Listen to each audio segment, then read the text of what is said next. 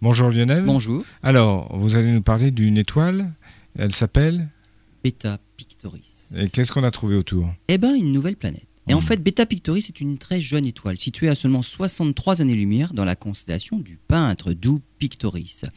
Elle était la star de toutes les conversations en 1983, lorsque le satellite infrarouge IRAS avait découvert autour de l'étoile un disque de poussière. Normal quand on sait que l'étoile n'est âgée de seulement 23 millions d'années. En 1984, les astronomes, les astronomes avaient obtenu une image de ce disque de poussière à partir duquel peuvent se former des planètes. Et il a fallu attendre 2008 pour découvrir la présence effective d'une planète en orbite autour de l'étoile.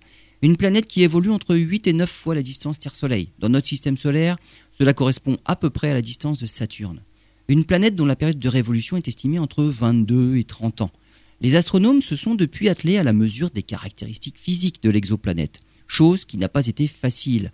En effet, pour déterminer la masse d'une planète, on observe les mouvements de l'étoile induits par la présence de la planète.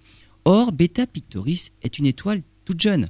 Elle ne produit pas son énergie de manière stable comme notre Soleil. C'est une étoile qui peut être même considérée comme variable. Il n'est donc pas aisé de faire la différence entre les sautes d'humeur et ce qui est vraiment dû à la présence de la planète. Depuis les observations du satellite Hipparcos, qu'il a observé 111 fois entre 1990 et 1993, et plus récemment le satellite Gaia, on sait maintenant que l'exoplanète a une masse comprise entre 9 et 13 fois la masse de Jupiter, soit entre 3000 et 4000 fois la masse de la Terre.